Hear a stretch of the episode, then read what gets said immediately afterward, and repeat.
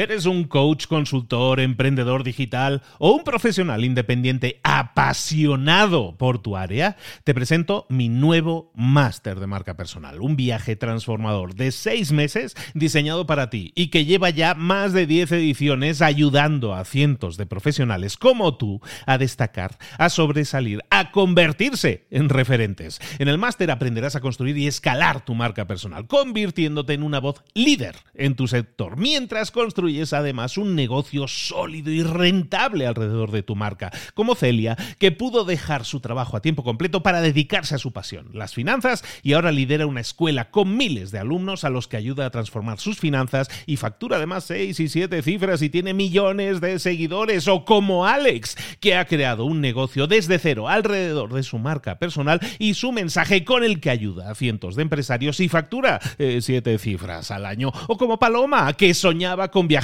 por el mundo y que ahora vive como nómada digital con cientos de miles de seguidores y más de 17.000 alumnos. Gracias al máster, su sueño pasó de ser una idea a una realidad rentable y reconocida. Este es el momento de que tú también dejes tu huella, de influir y de vivir por fin de tu pasión. Visita librosparaemprendedores.net barra marca y descubre muchas más historias de éxito de gente que confió en nuestro método. En junio comenzamos además la nueva generación y añadimos más novedades, más servicios y más soporte que nunca. Únete a la élite de profesionales que ya están cambiando sus vidas. ¿Estás listo? ¿Estás lista para desarrollar tu marca personal y ser nuestra próxima historia de éxito? Pues visita librosparaemprendedores.net barra marca y comencemos. Hola, hola, ya es jueves, esto es Mentor 360. Hoy vamos a hablar de influencia. Abre los ojos, comenzamos.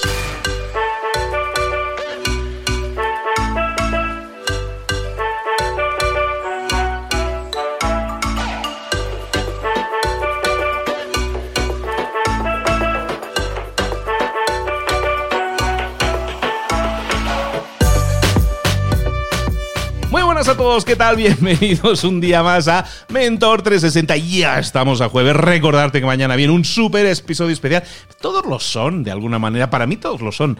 Porque cada día puedes aprender. Yo aprendo un montón todos los días. Porque todos los días estoy sentado con algún mentor que admiro. Personas que transmiten un montón de conocimiento, de paz, de alegría, de ganas de crecer y desarrollarse. Y sentarme todos los días con esas personas para grabar estos episodios es fantástico. Porque yo aprendo. Yo aprendo el primero. Yo es que, yo me, claro, yo me los chuto todos, yo, obligatoriamente, yo vivo todos los episodios y al máximo. Tú estás haciendo lo mismo, estás escuchando todos los episodios, no te estás dejando ninguno. Luego, no se trata de que, de que pongas todo en práctica. Habrá cosas que dices, esto me suena tanto, esto no va tanto conmigo, pero a lo mejor encuentras otras cosas que sí van contigo. Lo que se trata es que busques aquello que resuene. Todos los días te damos herramientas únicas para desarrollarte y para obtener más y mejores resultados. Reflexiona sobre ello. Escoge, aunque sea una, pero desarrollala, lleva hasta el final y obtén más y mejores resultados. Y recuerda, si quieres dejarle un mensaje a tu mentor o mentora favorita, ¿por qué no hacerlo? ¿Por qué no vas ahora mismo a la página mentor360.vip? Vas a la página y en la página principal nos dejas ahí tu mensaje de audio. Tú es un contestador automático. Déjanos ahí tu mensaje. Este mensaje es para el mentor tal. Y quisiera que me contestara tal pregunta. Soy tal y ven y te llamo de no sé dónde.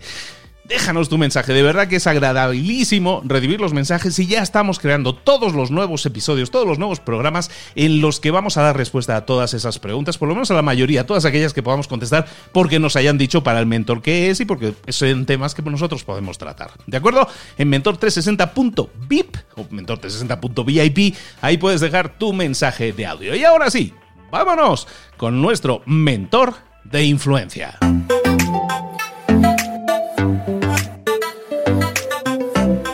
Llegó el momento de hablar con nuestro mentor del día. Hoy vamos a hablar de influencia y si hablamos de influencia, hablamos de Enrique Yado. Enrique, querido, ¿cómo estás? Muy bien, Luis, encantado aquí de estar de nuevo con todos vosotros. Y nosotros encantados de tenerte siempre como que moviéndonos mucho por dentro y por fuera. Con el último episodio de La paradoja del cambio fue uno de los episodios que ha tenido más comentarios, más impacto y te lo quiero agradecer en nombre de toda la audiencia porque supongo que te habrán llegado mensajes, pero que sepas que a mucha gente, ya cuando lo grabamos recuerdo que dije, sea, sí, nos ha me ha movido, ¿no? Pero ha movido a mucha gente también y le, y le ha hecho pensar muchas cosas. Un gran episodio, Enrique pusiste el listón muy alto. ¿De qué vamos a hablar hoy?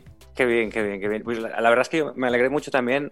He recibido comentarios de gente, gente que me ha explicado que está empezando a hacer cambios importantes. O sea que también muy, muy contento de, pues, haber podido contribuir con un granito de arena ¿no? a, esto. O sea que muy feliz y, muy contento de que, de que, podamos hablar de estas cosas y la gente esté interesada en ellas. Hoy, hoy podemos continuar en la misma línea porque en realidad hasta ahora hemos estado hablando de el trabajo con nuestra intención y cómo nuestra intención nos lleva a producir cambios o a veces a evitarlos. Y eso es de lo que hablábamos también en el pasado podcast.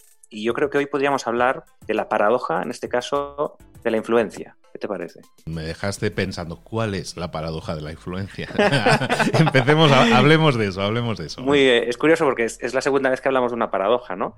Pero sí que es cierto que en las cosas importantes de la vida acostumbran a ser paradójicas y que el comportamiento del universo, si empiezas a profundizar, te aparecen muchas paradojas difíciles de entender, ¿no? Pero cuando las empiezas a entender, todo empieza a cuadrar. Entonces, esta la paradoja de la influencia, es súper, súper importante. Y si la entendemos, muchas cosas se simplifican, ¿no? Entonces, para explicar esta paradoja, yo me referiría, hay un vídeo en YouTube muy chulo que salen unos, unos gorilas, ¿no? Que están ahí en medio de la selva. Y entonces unos gamberros cogen y les ponen un espejo en la jungla. ¿No? Y entonces ponen unas cámaras para filmar a ver qué hacen los gorilas cuando les pones un espejo enorme, ¿no? Es como un espejo de 3 metros por 3 metros, es enorme, ¿no? Y entonces llegan los, los gorilas y, coño, ven el espejo, hostia, y cómo reacciona así como, como asustados al principio, ¿no? No se atreven, o sea, ven a otros monos y se piensan que, que, son otros monos en el espejo, ¿no? Entonces primero no se atreven mucho a acercarse, pero luego cada vez se van cabreando, se van acercando más y se acaban peleando con el espejo, incluso se dan golpes con el espejo, pero no se dan cuenta que, que, es su reflejo, ¿no? Entonces esta, este vídeo de los, de los monos, pues eh, yo lo utilizo muchas veces en los trainings y entonces les pregunto a la gente que por qué creen que les he enseñado ese, vídeo, aparte de ser divertido, pues cuál creen que es el aprendizaje. Y después de mucho rato de hablarlo, normalmente llegamos a una conclusión, y es que nosotros somos esos monos. En el día a día nosotros nos relacionamos con otras personas y actuamos delante de ellas sin darnos cuenta que en el fondo esas personas lo que hacen refleja lo que nosotros hacemos. O sea, normalmente cuando estoy delante de una persona, esa persona lo que está haciendo suele ser mayoritariamente un reflejo de lo que yo he hecho antes. ¿A qué me refiero? Pues me refiero, por ejemplo, a que si yo estoy hablando con una persona en una conversación y no le escucho mucho, tú, Luis, ¿qué crees? ¿Que si no le escucho mucho, me escuchará o no me escuchará? Pues probablemente empezará a hablar solo, ¿no? Porque realmente está hablando solo, entonces probablemente se desconectará de, esa conversación o estará hablando solo, ¿no? Que muchas veces hablamos solos y ya no, nos da igual quién nos está escuchando porque ya estamos como reflexionando solos, ¿no? Se desconecta, ¿no? O sea, si yo no le escucho a la otra persona, la otra persona no me escucha a mí. O si yo, por ejemplo, con la otra persona me pongo un poco más intenso, un poco más agresivo, la otra persona cómo se pondrá. Sí, pues refleja, ¿no? Refleja ese estado, ¿no? Mimetiza. Refleja ese estado, mm. exacto. Se va a poner más intenso, más agresivo. Entonces, es importante entender esta especie como de ley del espejo, donde eh, si, la podríamos enunciar esta ley del espejo de una manera muy general, muy universal, que sería que en realidad el universo y lo que me ocurre a mí en el universo es un reflejo de lo que yo he hecho, ¿no? Eso sería un punto de vista casi espiritual o kármico, pero si lo llevamos a lo práctico, que es lo que a nosotros nos ocupa, que es la comunicación, el otro tiende a reflejar mi comportamiento y por lo tanto, cuando yo con el otro soy agresivo, o cuando yo al otro, por ejemplo, no le escucho, o cuando yo al otro no le entiendo, o cuando yo no valoro lo que el otro está diciendo, el otro no me va a escuchar, no me va a entender, no va a querer valorar lo que yo le digo. ¿no? Entonces, si yo sigo insistiendo, imagínate que hay una conversación de influencia que no acaba de funcionar y yo me pongo más duro. Cuanto más duro me pongo yo, más resistirá la otra persona, ¿vale? Y, lo que suele ocurrir normalmente es que si se resiste más, entonces yo también reflejo y entonces yo todavía soy más cañero, ¿no? Entonces, ¿qué es lo que podemos hacer? Pues lo que podemos hacer es utilizar esta ley del espejo, pero a nuestro favor. Eh, normalmente no lo utilizamos a nuestro favor porque hacemos como los niños pequeños, ¿no? Yo si, si mi hija pequeña se pelea con la mayor y se grita, ¿no? Y entonces le digo, hombre, eh, pero Clara, ¿por qué estabas gritando a Irene? Normalmente me dirá siempre lo mismo, me dirá, yo gritaba Irene, ¿por qué? Pues porque Irene me ha gritado antes, ¿no? Entonces yo le digo, ah, muy bien, muy bien. Entonces, si Irene quiere que yo te eche la bronca, solo tiene que gritarte un poquito para que tú me grites y entonces conseguirá que yo te eche la bronca, ¿no? Entonces se, suele enfadar, ¿no? Y dice, déjame tranquilo, ¿no? Entonces, esa es la manera, digamos, poco madura de utilizar la ley del espejo, que es reaccionar yo en función de lo que tú hagas. Utilizar la ley del espejo a mi favor es de la siguiente manera. Si yo quiero que la otra persona me escuche, lo que voy a hacer es escuchar yo primero. Si yo quiero que la otra persona me entienda, lo que voy a hacer es entender yo primero. Si yo quiero que la otra persona valore lo que yo estoy diciendo, lo que voy a hacer es valorar yo primero lo que la otra persona me está diciendo. Siempre yo primero. Claro, esto es muy poco intuitivo porque normalmente el cuerpo no nos pide esto, eh, especialmente en conversaciones difíciles. Una conversación difícil donde la otra persona nos lo pone difícil, lo que nos pide el cuerpo es ponernos guerreros con la otra persona. No nos pide coger y supuestamente bajarnos los pantalones.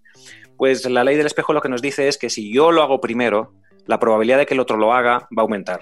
De hecho, lo que observamos con la práctica, con la experiencia, es que incluso en una conversación difícil donde la otra persona está muy cerrada, si en esa conversación difícil lo que hago yo es escuchar más, hacer el esfuerzo de entenderle, reformular para que se dé cuenta de que le he entendido, dar valor a sus palabras, decirle lo que entendemos de sus palabras. Cuando hacemos eso, la energía de la otra parte va bajando, va bajando, va bajando hasta que llega un punto que se acerca a la nuestra. O sea, normalmente en una conversación, una conversación siempre es un choque de energías si la otra persona me viene con una energía muy intensa, mi tendencia natural, porque yo también soy un espejo, será devolverle esa energía intensa. Pero entonces ahí me estará liderando la otra persona. Si yo quiero tomar el liderazgo de esa conversación, lo que puedo hacer es no devolver esa energía intensa que me está enviando, sino que enviar una energía completamente diferente. Y entonces la otra persona me envía fuego y yo le envío agua, ¿no? Entonces, si yo envío fuego y él me envía fuego y yo envío agua, ¿quién gana? ¿El fuego o el agua? A ver, ¿tú qué opinas, Luis? El agua. el, agua, El agua apaga el fuego normalmente. ¿eh? Bueno, si hay mucho fuego, el agua se evapora. Bueno, también, también depende de la cantidad. Ah, estamos hablando de volúmenes ahí, estamos hablando de cantidades. Exacto. Entonces, cuando dos energías se encuentran, siempre gana la que es mayor, la, que es capaz de aguantar más tiempo. Entonces, en un encuentro de este tipo con otra persona, en una conversación difícil, donde la otra persona me está enviando una energía negativa, si yo soy capaz de mantener mi energía positiva y de devolverle buena energía, escuchar, reformular, validar, con energía positiva todo el rato, si yo aguanto lo suficiente, la otra persona poco a poco irá bajándose a mi nivel. En el fondo esto que estoy explicando aquí, que lo estamos explicando en muy pocos minutos, se podría resumir en una frase que todos conocemos, que es pon la otra mejilla. Cuando Jesucristo dice pon la otra mejilla, no lo dice por una cuestión puramente de buenismo, que diríamos ahora, ¿no? Eh, si tú lees la Biblia con un enfoque muy pragmático, te das cuenta que Jesucristo era un tío muy práctico, era una persona súper práctica. O sea, lo que, todo lo que decía tenía un sentido práctico brutal, ¿no? Si yo soy una persona que no tengo nada, que voy vestido con una túnica, y delante tengo 50 legionarios del ejército romano, con lanzas, escudos, ¿no? Y, y uno de ellos me da una torta, Y claro, si le devuelvo la torta puedo hacerlo, pero esto va a acabar mal. No, no tiene ningún sentido. En cambio, si estoy delante de los 50 legionarios, me dan una torta y yo le digo, mira, no solo no te la voy a devolver, sino que además no te odio. Y además aquí tienes otra mejilla, porque si necesitas darme con, con el otro, me, puedes hacerlo. Claro, esto tiene un impacto fuerte los legionarios ahí tienen la fuerza de las armas, pero en este caso Jesucristo tiene la fuerza de lo que llamamos el poder personal, que es lo que hace falta para cambiar la energía en estas situaciones, ¿no? Entonces lo que hacemos es, en lugar de reflejar la energía que me ha llegado, envío una energía diferente, envío lo, lo que yo quiero que la otra persona haga, lo hago yo primero. Por eso estoy liderando, porque el líder siempre va primero. Y esta es la gran paradoja de la influencia. La gran paradoja de la influencia es que cuando yo quiero influir a alguien, cuando yo hago cosas para que la otra persona de alguna manera se sienta influida por mí, no la influyo porque normalmente la otra persona se va a resistir. Tendemos a resistir a alguien que, notamos que nos quiere influir. La única manera de influir a una persona es dejarse influir primero. Y esto es lo que dice el Tao, ¿no? El, el Tao Te Ching dice algo así como, si quieres tomar algo de alguien, dale algo primero. Si quieres hacer caer a alguien, haz primero que se eleve. Para reducir su fuerza, incrementala primero y acaba esta manera tan sabia que es, si quieres influir a alguien, déjate influir primero. Y esa es la gran paradoja, la gran paradoja la influencia. El ejercicio de influencia no es un ejercicio hacia afuera, es un ejercicio hacia adentro, donde nosotros nos dejamos influir y cuando la otra persona percibe que nos estamos dejando influir, empieza a abrirse de manera simétrica como un espejo. Y entonces ahí pueden empezar a pasar cosas. Eh, el ejercicio de influencia es muy paradójico y el ejercicio de la influencia está basado en, esta ley que si la entendemos de verdad será muy fácil, pero si no la entendemos, lo único que va a ocurrir es lo mismo que pasaba con los monos en el, en el espejo, ¿no? que nos vamos a estar dando de golpes contra el espejo sin darnos cuenta que En realidad el problema somos nosotros mismos y no es el otro. El otro simplemente está reflejando y amplificando eso que nosotros estábamos haciendo. ¿Cómo lo ves? Lo veo muy bien, me dejaste, me dejaste pensando. Te voy a plantear situaciones, situaciones hipotéticas que nadie nunca, ¿eh? que dicen. Muy bien. Una que me vino a la cabeza, me vienen dos a la cabeza y yo creo que mucha gente puede sentirse identificado. Una de ellas es la que tú dices, ¿no? O sea, muchas veces eh, si te deja, si uno empieza a gritar, el otro equipara, ¿no? Y, se pone a gritar también. Y hay situaciones en las que te encuentras, me ha pasado, o, a gente seguramente también se puede sentir identificada, que estás en ese medio de, debate, discusión, una persona eleva el tono, digamos, esa energía del grito muchas veces de intentar imponer, y la otra persona eh, mantiene la calma, mantiene el control, ¿no? O sea, se mantiene en un tono bajo. Lo que tú decías, ¿no? Intentando no dejarse llevar por la energía negativa de la otra. Eso enloquece muchas veces a la persona que está en el nivel alto, que está gritando. ¿no? La que está gritando, dice, como que ve a la otra y dice, esta persona es pasiva, ¿por qué no reacciona y tal? ¿No piensas que muchas veces el intentar quedarse, eh, el intentar romper, el intentar no ser espejo, muchas veces puede llevar a que las otras personas pierdan los estribos, el control, o porque mucha gente no está educada en eso. A lo mejor tú lo estás intentando llevar de esa manera y eso enloquece, por decirlo de alguna manera, a la otra persona, ¿no? La, la irrita aún más porque siente que no estás actuando como esa persona espera, ¿no? Supongo.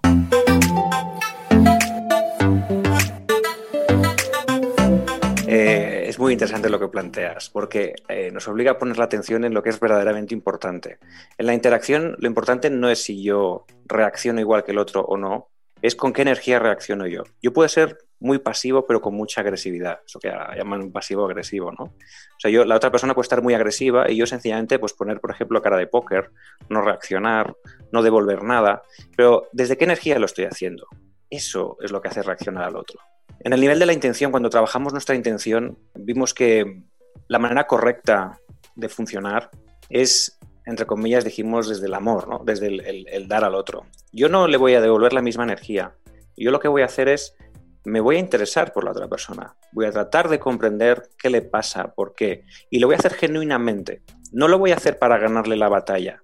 No sé si me explico. Porque entonces sería manipulación, no estaría funcionando desde el aportar, sino que estaría funcionando desde el, recibir. La otra persona se sentiría manipulada porque siente que lo que estoy haciendo es una técnica para manipularle. Y entonces entramos en ese estado de pasividad agresiva, donde estamos utilizando la técnica, pero no lo hacemos desde la intención correcta. Eh, porque en el fondo lo único que queremos es dominar a la otra persona, en este caso desde la pasividad. Entonces lo importante no es tanto la técnica, lo que se hace, sino es desde dónde se hace, desde qué energía. Si yo, por ejemplo, cuando la otra persona está gritando, yo lo que hago es interesarme por ella de manera genuina, le pregunto, explícame un poco más, venga, porque quiero entender, porque ahora mismo no veo tu postura, pero me gustaría entenderlo de verdad. A lo que nos estamos refiriendo es, da de verdad al otro lo que quieres que el otro te dé a ti. Si tú al otro le das una agresividad en forma pasiva, el otro te devolverá también una agresividad a su manera, de la que él sabe dar, pues probablemente si se ha subido en una escalada simétrica, no. Probablemente seguirá aumentando su intensidad, ¿no? No se trata de la técnica, se trata de la intención, el espíritu, desde dónde hacemos la técnica. La técnica hecha con la intención incorrecta es manipulación y la gente percibe la manipulación y por eso se resiste. ¿no? Entonces, si lo que estamos haciendo es pura técnica, probablemente con algunas personas pueda funcionar, pero en muchos casos lo que ocurrirá es que lo percibirán como un intento de manipulación y entonces es mucho peor. Es mucho peor porque el otro percibe que le estoy tratando encima de engañar. ¿no? Aquí la clave es hacer las cosas desde el corazón, lo cual es muy difícil. Por eso hablaba antes del ejemplo de Jesucristo, que esto al final es un camino de descubrimiento de nuestro propio poder personal. Cuando alguien me está lanzando mierda, es muy difícil coger y tratar de entenderle, tratar de ponerme en su posición, tratar de decir, este tío que me está lanzando toda esta porquería, ¿qué le estará pasando? ¿O qué le ha pasado a lo largo de toda su vida para que ahora me esté lanzando toda esta mierda? Voy a tratar de entender por qué, ¿no? Y entonces hago el esfuerzo. Normalmente lo bueno que tiene cuando hacemos este ejercicio es que normalmente si lo hacemos realmente desde el corazón, la respuesta es inmediata, es automática. Porque normalmente lo que suele ocurrir, que cuando alguien te envía mierda, lo que está esperando que es... Lo mismo. Que le vuelvas a enviar mierda. Y entonces ocurre un efecto muy, muy llamativo, que es que cuando alguien te envía mierda, esto por ejemplo lo, ensayamos mucho cuando ensayamos habilidades, por ejemplo, para presentar, para hablar en público, ¿no?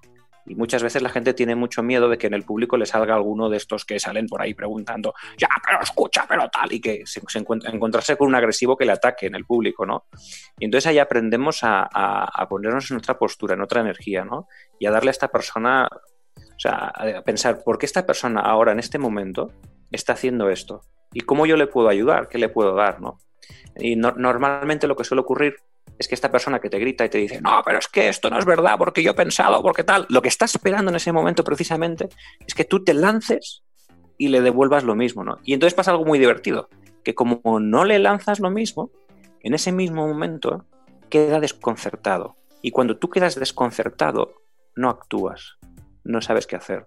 Los que se dedican a la hipnosis, por ejemplo, tienen una técnica de hipnosis muy interesante que le llaman de handshake interrupt, eh, la interrupción del apretón de manos, que consiste en acercarse a una persona y hacer el ademán, el gesto, como de ir a darle la mano, pero justo antes de que la otra persona complete el apretón de manos, llegue a, chocarte la mano, con la otra mano le, cogen, le cogen la mano por, em, por la muñeca antes de que llegue a completar el apretón de manos y entonces le suben la mano, la ponen a la altura de la cara y empiezan a, manipularle la mano y hacer cosas con la mano.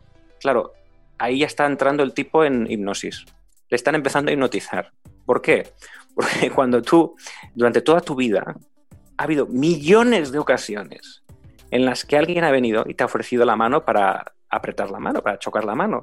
De esos millones de veces, el 99,9% de las veces el apretón ha culminado ha habido apretón de manos.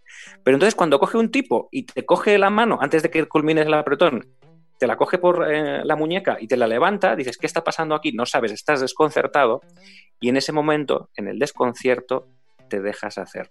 Entonces, utilizar la ley del espejo a nuestro favor tiene estos estas pequeñas ganancias inmediatas donde te llegas a percibir fácilmente la potencia de esta, de esta manera de funcionar. Porque cuando otra persona te envía porquería si tú realmente eres capaz de dejar pasar de largo esa porquería y enviarle otro tipo de energía, desde el minuto cero notas que estás tomando control de la situación.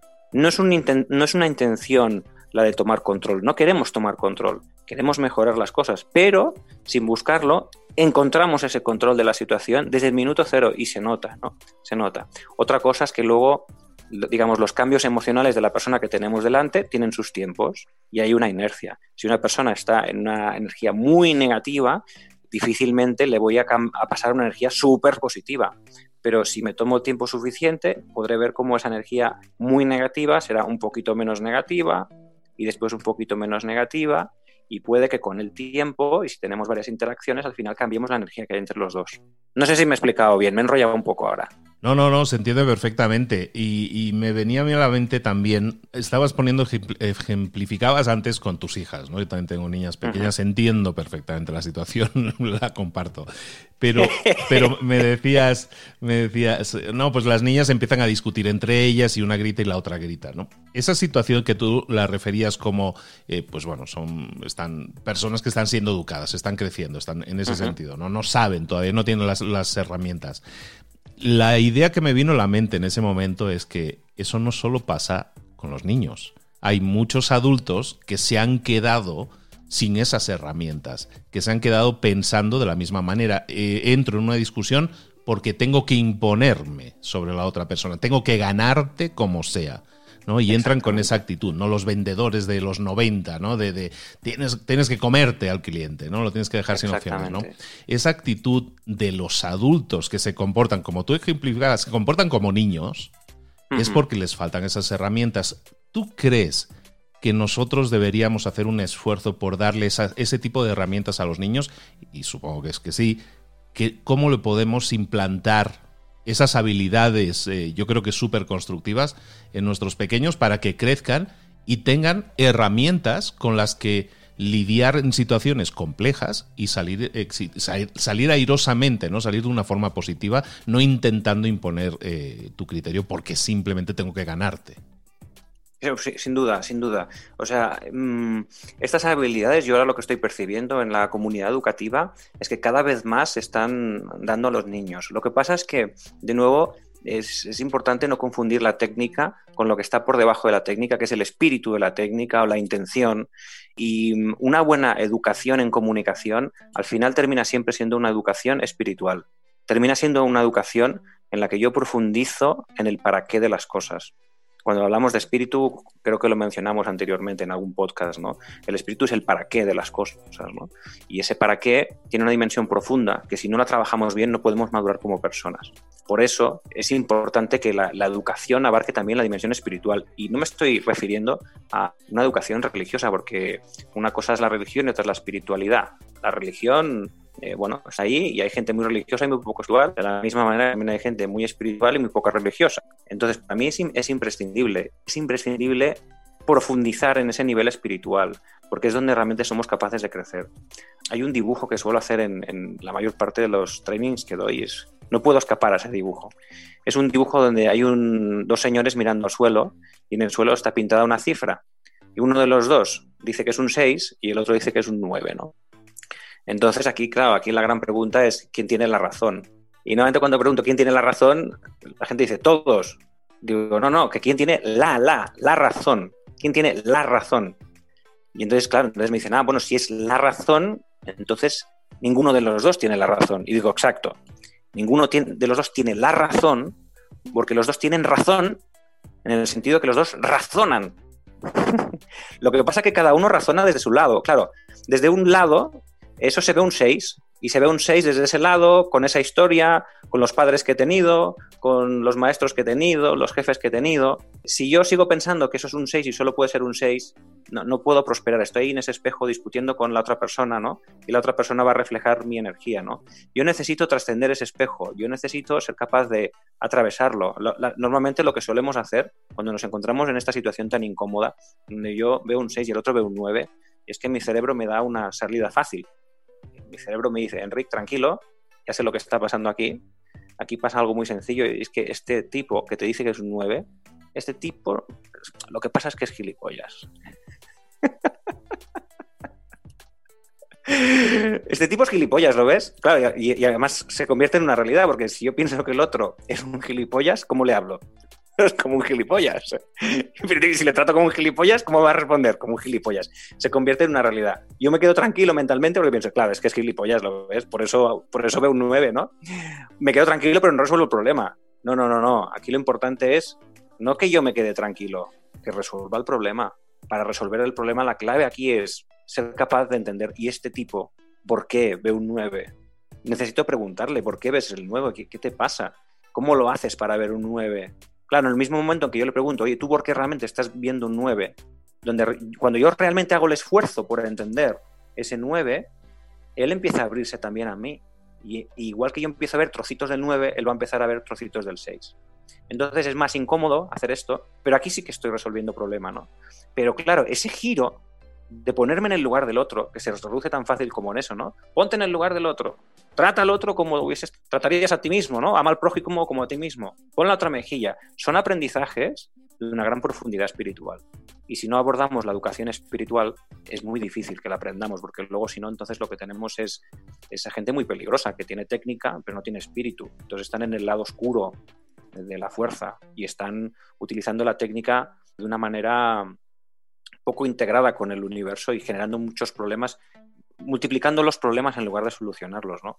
Totalmente de acuerdo, totalmente de acuerdo. Me hace reflexionar que en el fondo mm, las intenciones son lo que cuentan, que mucha gente hoy tiene alcance a muchísimo conocimiento y lo utiliza como arma, no como herramienta, y que tenemos que profundizar en eso. Estoy completamente de acuerdo. Sí tiene mucho sentido para mí. En eh, realidad hay gente, hay gente que no tiene nada de formación en técnicas, de nada de comunicación, que son gente profundamente influyente. Y ves porque están limpias por dentro. Y cuando se acercan a ti, notas esa luz. Y eso es lo que te mueve. Y en cambio hay gente que está súper instruida en técnicas y eh, lo que promulgan, o sea, lo que, lo que expelen hacia afuera es una gran oscuridad. Y cuanto más poderosa su técnica, más oscuros, más oscuro es su efecto sobre ti, ¿no? De hecho, ahora que digo lo del lado oscuro, el mito de Darth Vader no es porque sí. O sea, porque, porque es Anakin Skywalker precisamente quien acaba siendo Darth Vader, ¿no? La gran pregunta. ¿Podían, ser podían irse al lado oscuro muchos otros? No. Se va al lado oscuro Anakin Skywalker porque es el más poderoso de los Jedi. Entonces, aquí el tema siempre es que cuando adquieres un poder, pues por ejemplo una técnica, has aprendido una técnica, esa técnica te da un poder. O cuando alguien te da un poder, un poder jerárquico, o cuando te dan un poder económico.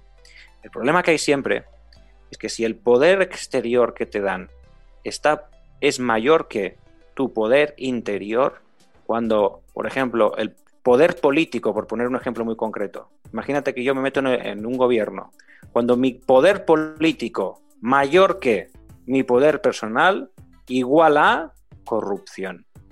O sea, me caigo al lado oscuro. Cada vez que yo accedo a un nuevo conocimiento, cada vez que yo accedo a una nueva habilidad, cada vez que yo accedo a un poder del que sea, económico, político, social, si ese poder es mayor que mi poder personal, el poder interior, lo que llevo dentro, mi espiritualidad, si es mayor que eso, voy a caer en el lado oscuro irremediablemente. Hablabas al principio, durante el episodio de influencia, la diferencia entre influencia y manipulación, ¿no? Y es totalmente eso, ¿no? Y también hablamos en este sentido de que, de que el lado oscuro es muy sexy y es muy atractivo para mucha gente y se dejan llevar, ¿no? Y es ahí donde eh, eh, la incisión que estábamos diciendo de la importancia de la educación en valores, en, en tener un buen corazón, en intentar ayudar a la gente propositivamente, creo que es algo que es una responsabilidad para los que somos padres y para los que no son padres es una responsabilidad también detectar eso en uno mismo y corregirlo. O sea, porque a lo mejor no te educaron, no te dieron todo, bueno, no los vamos a culpar y quedarnos con lo que tenemos. Podemos cambiar, podemos crearnos, podemos eh, crecer y desarrollarnos en ese punto. Y es importante hacerlo porque, como tú dices, ir de buenos por la vida es buenismo, pero ir intentando entender a los demás ya no es buenismo, sino simplemente es constructivismo, ¿no? Es construir algo potente de cualquier relación y eso es súper productivo. Aclaraciones para todos los que nos escuchan. Gilipollas quiere decir imbécil, más o menos. Y, Jesucristo cuando le daban una torta en, Latinoamérica, darle una torta es darle un panecillo. Entonces, es ah, darle un golpe. Eh, le llaman torta a un panecillo. Entonces, le estaban dando un golpe. Pero bueno, ah, traducción semisimultánea, ¿vale? Para que, vayamos diciendo. Enrique, de nuevo, muchísimas gracias por hacernos reflexionar mucho y muy bien y constructivamente. ¿Dónde podemos saber más de ti y darte seguimiento, seguirte la pista? Pues bueno, podéis seguirme en mi canal de YouTube donde cuelgo vídeos, el canal de Enrique Yadó, y también las personas que estén interesadas en profundizar más en estas habilidades y quieran realmente practicar, que es donde realmente aprendemos, pues pueden también consultar mi, la página web del seminario en Pragmática de la Comunicación, eh, que es www seminariopragmática.com, www.seminariopragmática.com y ahí les estaremos esperando para practicar y disfrutar aprendiendo. Enrique, una pregunta, hablando de esto, me venía a la mente, esto que estamos hablando ahora, paradoja de la influencia y este, esta, este espejo del que estábamos hablando hoy, eh, que lo estamos hablando a un nivel pues de la calle, ¿no? Que cualquier persona lo puede utilizar. Tú das formaciones continuamente en empresas este es un tema que se trata en una empresa, es un tema clave para el temas que tienen que ver con liderazgo y tal, que muchas veces se centran en cosas más estratégicas y esto tan humano se toca eh, o se debería tocar, tú lo tocas y, cuáles son los resultados que, ves. Sí, en los trainings que yo hago, esto es la esencia del liderazgo. La esencia del liderazgo, por ejemplo, yo tengo un, un libro que se llama Samurai. Samurai. Eh, y, donde tengo toda una metodología de liderazgo que metodología samurai. ¿Y por qué samurai? Pues la gente piensa que la palabra samurai significa guerrero en japonés, pero no, no significa guerrero. Guerrero en japonés es bushi. Samurai significa el que sirve. Y samurai como modelo de liderazgo parte de, esta, de lo que la propia letra, el propio kanji, que significa samurai, no, nos dice. Y es que a ti la gente no te va a seguir porque seas el más guapo, el más listo, porque tengas dinero, porque tengas una gran posición en el organigrama. No te van a seguir, te van a hacer el caso mínimo en esas circunstancias, pero seguirte de verdad como un líder, no te siguen por eso. No lideran los más listos, los más guapos, los más sabios, no, lideran las personas que se entregan a los demás, que hacen por los demás todo lo posible, que se esfuerzan por ayudarles, que se esfuerzan por eliminar las barreras que tienen delante, ¿no? Entonces la esencia del liderazgo es precisamente este, lidera el que sirve, el verdadero líder es el que sirve. La gente no te va a seguir por tus cualidades, la gente te va a seguir porque les has servido. Y si no les sirves, entonces no, no sirves, ¿no? Entonces sí, sí, por supuesto esto lo enseñamos. La esencia del auténtico liderazgo es que no, no lideran los más poderosos, los más listos, no, lideran los que lo merecen. Cuando yo merezco liderar a alguien, entonces la otra persona está dispuesta a seguirme. Pero si no lo he merecido, no sirve. Entonces, sí, sí, lo explicamos en las empresas y yo estoy contento de ver que en las empresas cada vez hay más interés en profundizar realmente en la esencia de todo. Porque la propia supervivencia de las empresas está ligada a esto. El que va buscando los puros beneficios a corto plazo, incluso ese se da cuenta de que mm, necesita algo más si quiere que la gente le siga, si quiere que su organización funcione y sea una organización que a largo plazo sea sostenible. Pues ya lo sabéis, si queréis más información en desarrollar esas habilidades en la empresa y el verdadero liderazgo, como estábamos diciendo, contactad a Enriqueado. Y pues me he sentido muy líder ahora cuando hablabas de este es el verdadero liderazgo. Digo que estamos aquí para servir, nosotros aquí humildemente estamos intentando aquí para servir todos los días y todos los mentores cumplen exactamente con ese perfil. Efectivamente, por eso sigue tanta gente. Estáis como estáis sirviendo a la gente, sois útiles a la gente, por eso sigue tanta y tanta y tanta gente y cada vez más. si te fijas, es de nuevo la paradoja de la influencia. O sea, tú das y entonces la gente te da. Si tú no das, no te darán. Si estás esperando a que te den, jamás te da la gente primero. Da tú primero. Ah, y eso sí, da sin esperar nada a cambio. Porque si das esperando algo a cambio, cuidado, ya estás manipulando. Totalmente de acuerdo. Bueno, pues seguiremos liderando modestamente desde este podcast y seguiremos trayendo a líderes que estamos intentando ayudar, aportar, estamos intentando sumar también en tu vida. Enrillado de nuevo. Un honor tenerte aquí de nuevo y hacernos pensar y hacernos eh, debatir y, y, a veces reflexionar en cosas que tenemos que cambiar. Eso es bueno, el, cambio es bueno. El honor, el honor es mío. Muchísimas gracias a ti y a todos los que estáis escuchando ahora. Y gracias. Nos vemos muy pronto. Un abrazo. Un abrazo. Hasta pronto.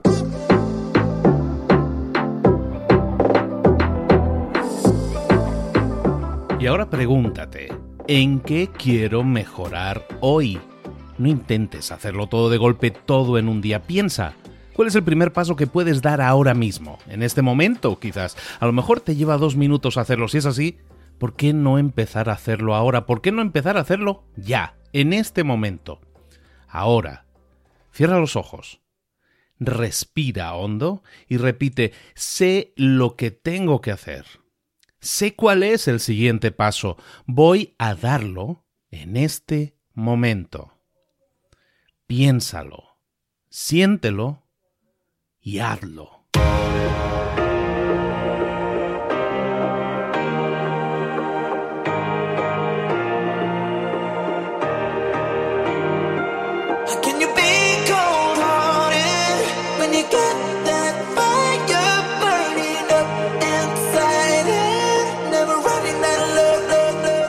Muchas cosas de las que hemos visto hoy ya las sabes. La mayoría del conocimiento que compartimos aquí ya lo sabes. Sabemos lo que tenemos que hacer, sabemos lo que tenemos que evitar, lo que no tenemos que hacer, todo eso ya lo sabes. El único problema es que no lo ponemos en práctica, no pasamos a la acción y es ahí donde te necesito a ti y a tu compromiso. Si una sola de las ideas que hemos comentado hoy resuena en ti, te llama a ponerla en práctica, entonces, define el paso más pequeño posible, el gesto más mínimo, y hazlo ahora mismo.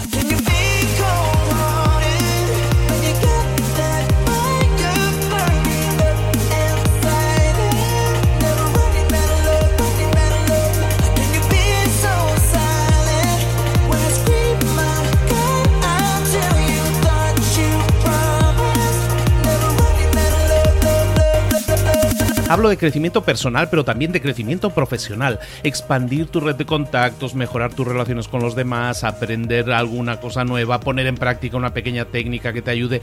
Todo suma, pero solo suma si lo pones en práctica. No si piensas en ponerlo en práctica. Pensar en ponerlo en práctica no sirve, tienes que ponerlo en práctica, pasar a la acción.